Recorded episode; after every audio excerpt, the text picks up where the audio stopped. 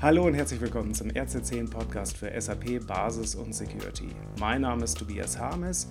Wir haben Mitte September 2021 und wir schauen wieder, was hat sich in den letzten Wochen entwickelt im Bereich SAP Basis und Security.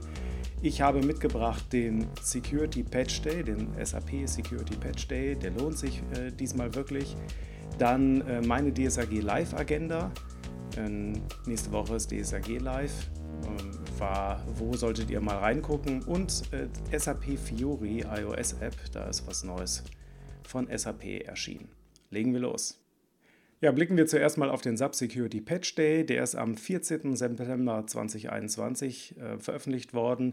17 Security-Hinweise, zwei davon sind Updates von zuvor veröffentlichten äh, Security-Hinweisen. Äh, wir haben auch so einen Klassiker hier wie unseren Chromium Engine dabei, aber insgesamt gibt es halt von diesen 17 äh, Security-Hinweisen sieben der Kategorie 9 bis 10 also das ist ja auf so einer CVSS-Skala, auf einer Kritikalitätsskala bis 10 eingeteilt und es gibt hier ähm, sieben, die die Stufe Hot News haben, also höchste Kritikalität. Und ähm, ich habe sie hier mal alle aufgemacht. Wir gehen sie mal schnell durch. Einmal Google Chromium, ja, wie jeden Monat eigentlich, updatet bitte euren SAP Business Client. Gab es wieder ein Update von Google und damit muss das natürlich auch aktualisiert werden in dem SAP-Produkt, was diese, diesen Google Engine verwendet. Dann hier für alle, die NetWeaver ab 7.11 einsetzen, also AS Java ab 7.11 gibt es eine Sicherheitslücke in dem JMS Connector Service und da fehlen bestimmte Berechtigungsprüfungen und damit bin ich dann in der Lage,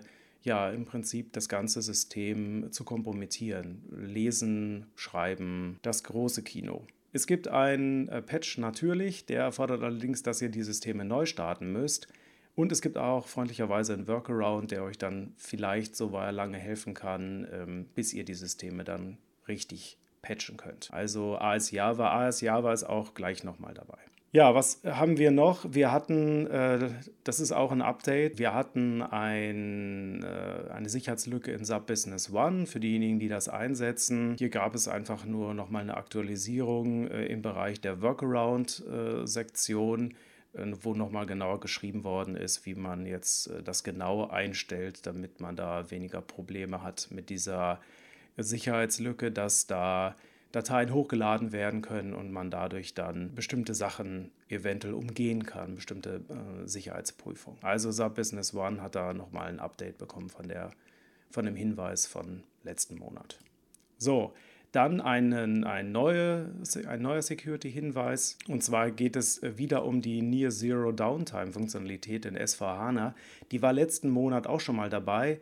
Und anscheinend hat man da aber dann noch mehr gefunden. Irgendwie ist das dann also jetzt äh, in den nächsten Monat geschoben worden. Ja, insgesamt ähm, sind da mehrere Module betroffen, aber auf jeden Fall alle Versionen von S4HANA. Da gibt es irgendwie anscheinend keine korrekte äh, Input-Bereinigung, also Eingabebereinigung und dann können da ähm, authentifizierte User Funktionsbausteine ähm, öffnen und können dann Queries machen und damit könnten sie dann gegebenenfalls sogar den, äh, die Datenbank, also die HANA-Datenbank im Backend übernehmen. Und das ist natürlich dann kompletter Jackpot. Also hier ist es wichtig, da zeitnah zu patchen. Ähm, kann man über einen Hinweis patchen. Es gibt auch einen Workaround, den ich mir aber jetzt nicht im Detail durchgelesen habe. Ähm, das müsst ihr euch dann selber mal anschauen. Aber das hat hier auf jeden Fall eine hohe Kritikalität. Ja, so, dann, was haben wir noch? Ähm, wir haben hier nochmal eine Java-Komponente im NetWeaver äh, und zwar im Visual Composer, falls ihr den einsetzt. Und äh, ich schaue mal gerade, ab welcher Version, ab NetWeaver 7.3 habe ich mir notiert, ist das hier eine Sicherheitslücke. Und da können halt nicht administrative User bestimmte Dateien hochladen und können damit dann Betriebssystemkommandos ausführen auf dem System, was also mit den Rechten des Java-Prozesses, was dann ja auch schon zuverlässig dafür äh, sorgen kann, dass ich den, das System hops nehmen kann. Also da bitte auch mal drauf gucken, uh, Unrestricted File Upload Vulnerability in Subnet Viva Visual Composer. So, dann haben wir noch ein Ding und zwar jetzt geht es um das Sattelnet Viva Knowledge Management. Da geht es um XML-Verarbeitung, die da schief geht, also eine Code Injection Schwachstelle. Und ähm, das ist ähm, ab der Version 7.7.1, also wer ähm, da die, das Knowledge Management einsetzt, ich schaue mal gerade genau ab 7.1 ist das hier betroffen. Und da geht es darum, dass man auch eine, ein spezielles XML-Style-Sheet absenden kann, einreichen kann, mit dem man dann auch wiederum Betriebssystemkommandos ausführen kann. Und ähm, dann kann man damit natürlich auch die Integrität des Systems untergraben. Ja, ein Workaround gibt es hier leider nicht, also hier bleibt leider nur das Patchen über. Ja, und dann äh, zum Abschluss, ich weiß tatsächlich nicht, wer das alles im Einsatz hat. Ich glaube, das ist eher eine Lösung für etwas größere Kunden. Äh, SAP Contact Center, das ist ja so eine Callcenter-Lösung. Äh, da gibt es auch das Problem, dass es da wohl ähm, unter anderem äh, die Möglichkeit gibt, eine OS-Command-Injection, also auf Betriebssystemebene Kommandos injizieren und ähm, das sollte auch gepatcht werden. Also wenn ihr SAP Contact Center im Einsatz habt, schaut euch bitte auch ähm, mal die den Subsecurity Patch Day an. Ich habe alle äh, Informationen auch in unsere Show Notes verlinkt, also da könnt ihr das in Ruhe nochmal euch angucken und da gibt es auch die Links auf die entsprechenden Hinweise. Ja, dann ist äh, nächste Woche DSRG live, also äh, für diejenigen, die das äh, jetzt ein bisschen später hören, ab dem 20.09.2021 ist die DSRG live. Und äh, das ist ja wieder der DSRG Jahreskongress. Ähm, als Live-Veranstaltung äh, wird ähm, viel gestreamt, ähm, beziehungsweise man ist da so in GoToWebinar und nimmt an den äh, Sessions dann teil. Und ähm, ich fand das letztes Jahr auch ähm, vieles davon äh, brauchbar und sehr informativ.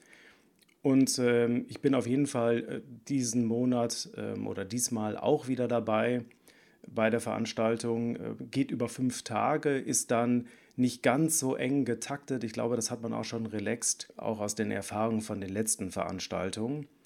Ja, die Agenda ist mittlerweile veröffentlicht. Wer Interesse daran hat an dem DSAG äh, Live, also es gibt Tickets. Ich glaube nicht, dass die jetzt ausverkauft werden, so ein bisschen wie beim DSAG-Kongress, wo das mal passieren konnte.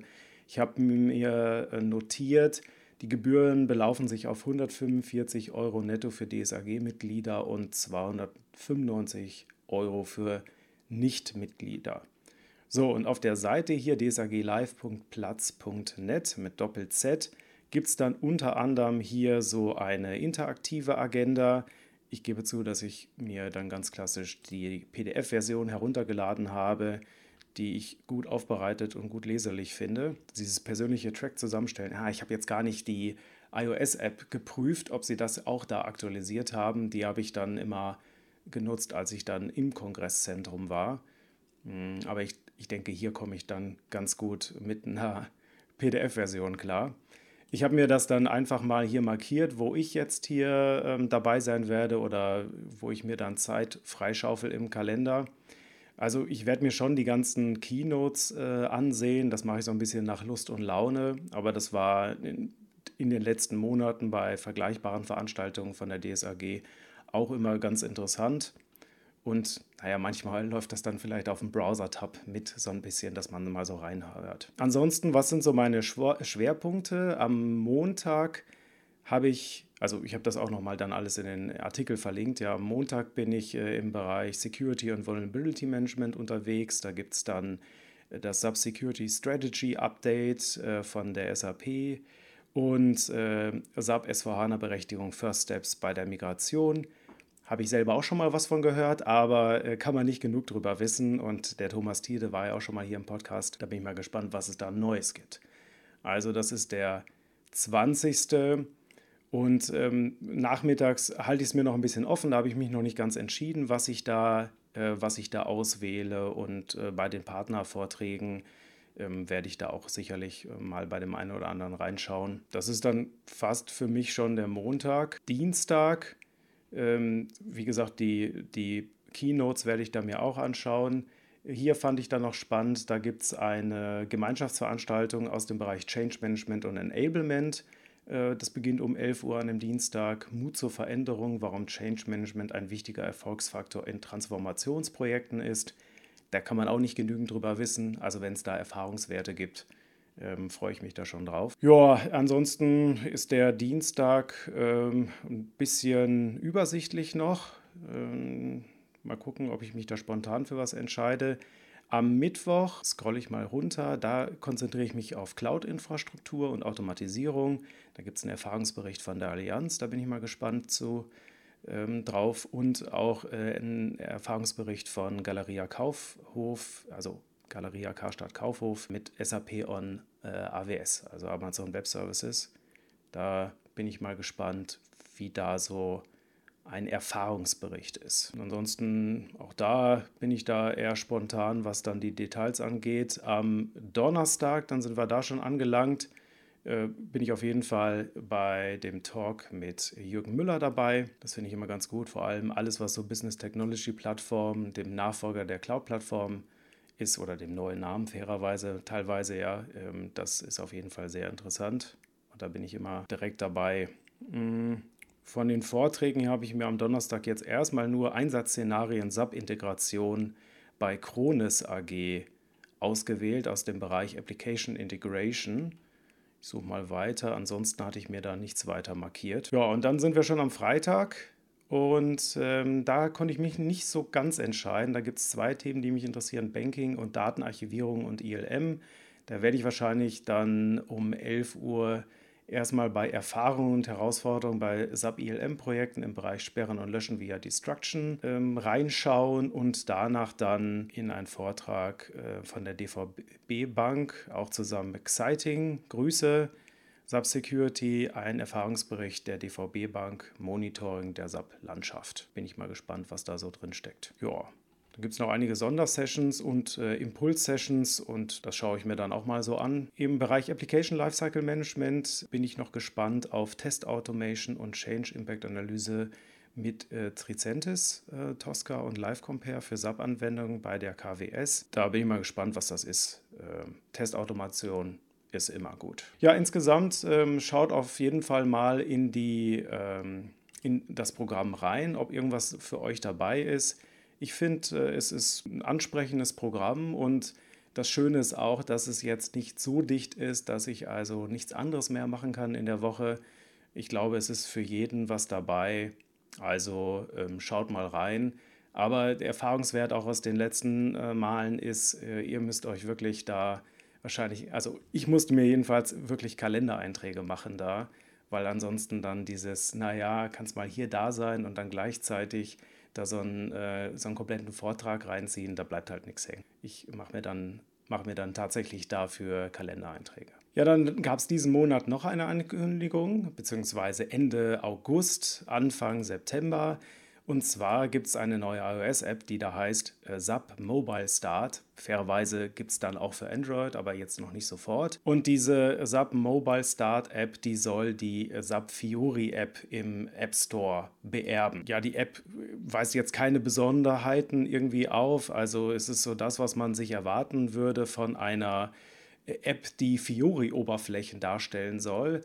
Aber die Überlegung ist, ähm, es geht oder soll noch ein bisschen weitergehen. Ähm, SAP möchte mit dieser, mit dieser SAP Mobile App ähm, einen ja, einheitlichen Startpunkt haben, möchte eine einheitliche App, mit der dann Kunden auf den, das ganze Portfolio ihrer SAP-Anwendung zugreifen können mit einer einheitlichen Oberfläche. Es gibt einen Blogbeitrag, der wie ich finde, das ziemlich gut erklärt. Ich meine, die App heißt SAP Mobile Start, ne? also wo startet man irgendwie? Und ähm, für diejenigen, die jetzt das nur hören, ihr könnt euch dann entsprechend die Screenshots ähm, da mal ansehen. Ich verlinke das auch hier in den Show Notes. Ihr könnt euch das so vorstellen, es gibt dann so ein ähm, Startzentrum, also so eine Startseite, wo ich dann meine Benachrichtigungen habe, meine überfälligen Aufgaben, ich dann verschiedenste Widgets auch habe, wo dann mir Apps dann zum Beispiel sagen können, dass irgendwelche Schwellwerte überschritten sind, was ich Fehler in irgendwelchen Queues oder,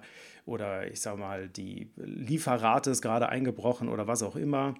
Und ich habe die Möglichkeit, in verschiedene Applikationen zu springen, die dann da aus diesem gemeinsamen Startbildschirm aufgerufen werden können. Und technisch, ich habe hier so eine kleine Architekturskizze auch, die ich einmal erkläre. Technisch ist das dann so, dass äh, diese SAP Mobile Start App dann bestimmte einheitliche Darstellungsweisen hat, also bestimmte äh, Informationen wie Suche und Benachrichtigungen.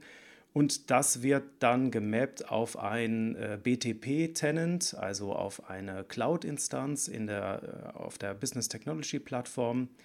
Und das ist dann dafür zuständig, aus den darunterliegenden Applikationen wie On-Premise S4HANA oder SuccessFactors oder Ariba oder Concur, also diesen ganzen ähm, ja, Business Suite Apps, daraus die Informationen zu ziehen und sie zu konsolidieren, zu abstrahieren und dann an das SAP Mobile Start, an die SAP Mobile Start App weiterzureichen. Ja, und die Logik ist dann, dass ich dadurch einen einheitlichen Startpunkt habe und dass das alles für mich ein bisschen bequemer ist, dass ich dann nicht, was ich, die Notifications aus SuccessFactors mir dann in SuccessFactors holen muss und die Notifications für meine Genehmigungsworkflows fachlicher Art aus meinem SVHANA sondern dass ich das alles in einer App habe. Ja, für diejenigen, die bisher die alte ähm, App äh, verwendet haben, gibt es dann hier, achso, habe ich gar nicht gesagt, es gibt dann hier auch die Möglichkeit, das zum Beispiel in einer eigenen Trial-Instanz auszuprobieren. Also die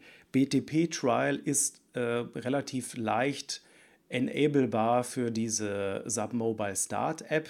Das kann ich hier in den Site-Settings dann aktivieren und dann habe ich die Möglichkeit, mich mit dieser App über so einen Barcode, über so einen QR-Code zu synchronisieren und kann darauf zugreifen. Es gibt auch einen Demo-Modus, den habe ich auch mal ausprobiert. Dann kann man da so ein bisschen drin rumwischen. Ist jetzt nicht so mega spannend. Kann man nur wenig ausprobieren. Wahrscheinlich muss man dann wirklich mal äh, sich mit einer eigenen Trial dann ein paar Sachen dann äh, mal ausprobieren. Ansonsten, es ist äh, nicht extra lizenzpflichtig. Also diejenigen, die einen SAP Launchpad Service gebucht haben, äh, können das dann mitnutzen.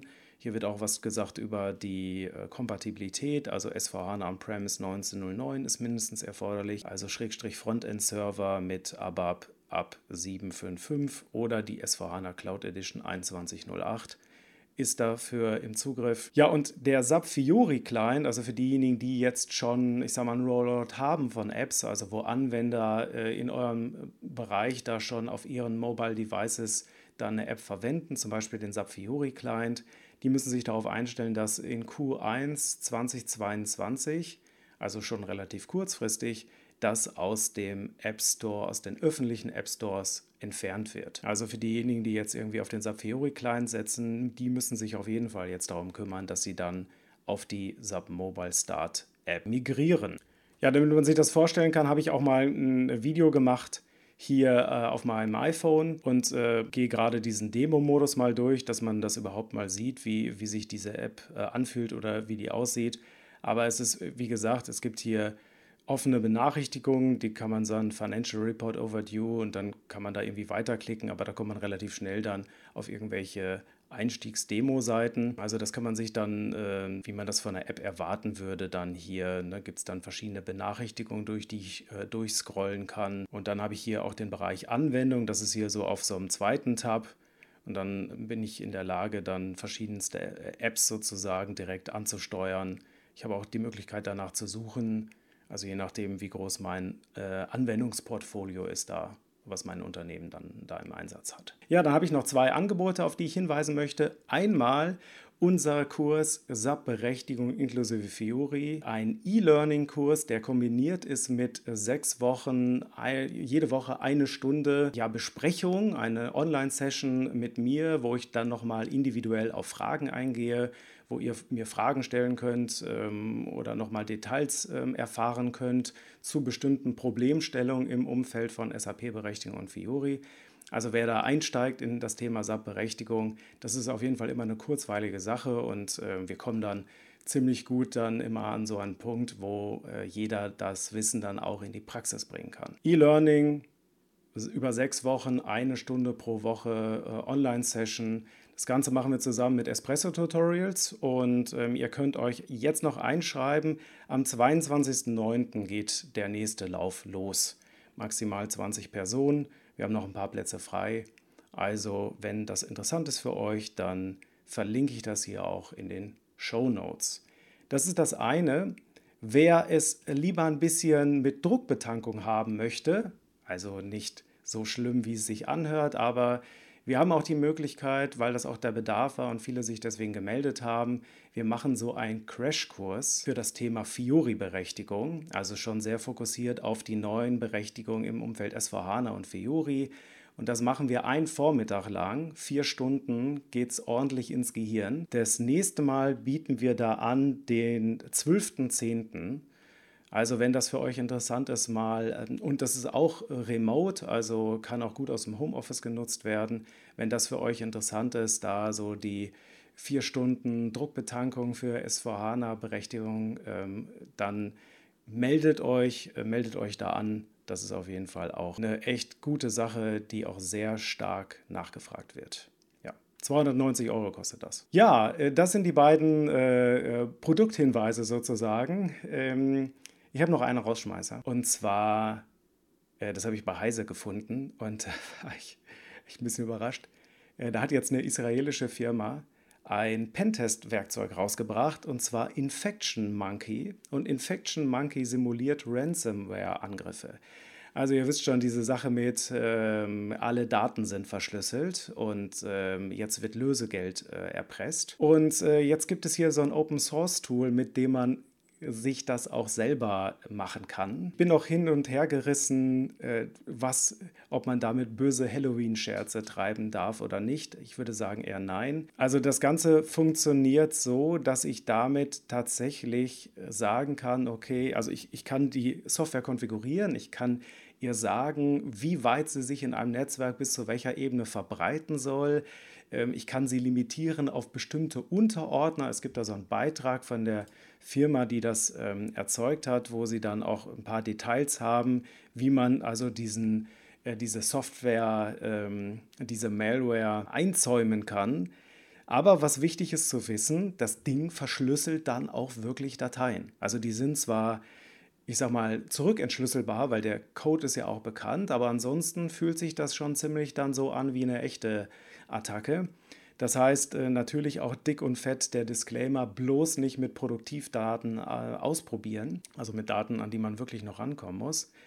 Und fairerweise diese Meldung, die dann auch so typisch ist, diese README-TXT, die dann plötzlich in irgendeinem Ordner ist und alle anderen Dateien haben komische Dateianhänge, auch die ist hier vorhanden, steht dann groß Don't Panic drin und dann äh, this is not a real ransomware attack. Allerdings werden die Daten trotzdem verschlüsselt, also es fühlt sich immer noch aufregend an. Wofür könnte man das jetzt brauchen? Also ich sehe da ja auch immer so ein bisschen so, äh, das ist ja dann im Pentesting-Umfeld ja einerseits natürlich, um herauszufinden, äh, wie weit komme ich, ne? wenn ich da so ein Versuchsszenario aufbaue, komme ich denn wirklich so weit?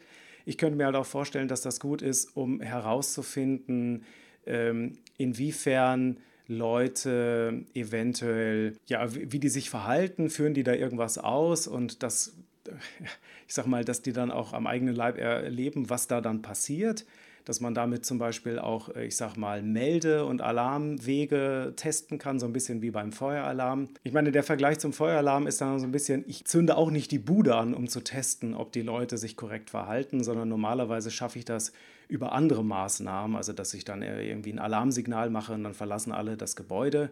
Da muss ich nicht gleich die ganze Bude für anzünden. Ich glaube, ich sehe dieses Tool, äh, diesen Infection Monkey eher so in einem Bereich, wo ich dann zum Beispiel testen kann, ob die Versprechung von zum Beispiel Microsoft, Office 365 ist ja das Versprechen, dass da eine Malware Protection drin ist, die dann irgendwie eingreift, bevor noch weitere Dateien verschlüsselt werden oder dass man die dann auch irgendwie zentral wieder herstellen kann. Ob sowas zum Beispiel tatsächlich funktioniert, ne, ab wann äh, reagiert sozusagen meine Sicherheitssoftware, die ich einsetze und äh, und dass man vielleicht auch mal ein Gefühl dafür kriegt, äh, wie gut ist man selber darauf vorbereitet, wie, dass man das so ein bisschen üben kann, dass man noch schneller reagieren kann. Ich glaube, bei Firmen habe ich da so dann schon vorher also so Rettungstrainings mitgebracht. Das war so Sicherheitsunterweisung, wo dann natürlich auch, ich sag mal, bei der Unterweisung mit dem Feuerlöscher der obligatorische Fettbrand äh, gezeigt worden ist, also richtig eine Flamme, wo da mal was reingeschüttet worden ist, also Wasser und dann puh, Explosion, hat sich jeder gemerkt, ja, äh, dass man bestimmte Dinge nicht machen soll. Und so stelle ich mir das ungefähr dann vor bei dem Infection Monkey, dass das eher so für eine spezielle Sicherheitsunterweisung geeignet ist und sehr im Lab gehalten werden muss. Ja, macht was draus. Ich bin gespannt. Würde mich mal interessieren, wie ihr die Sache seht. Äh, ist das hilfreich oder gehört das auf jeden Fall in den Giftschrank? Ja, würde mich interessieren. Das war es auch schon mit dem RC10 Update. Vielen Dank für eure Aufmerksamkeit. Macht es gut. Bis demnächst.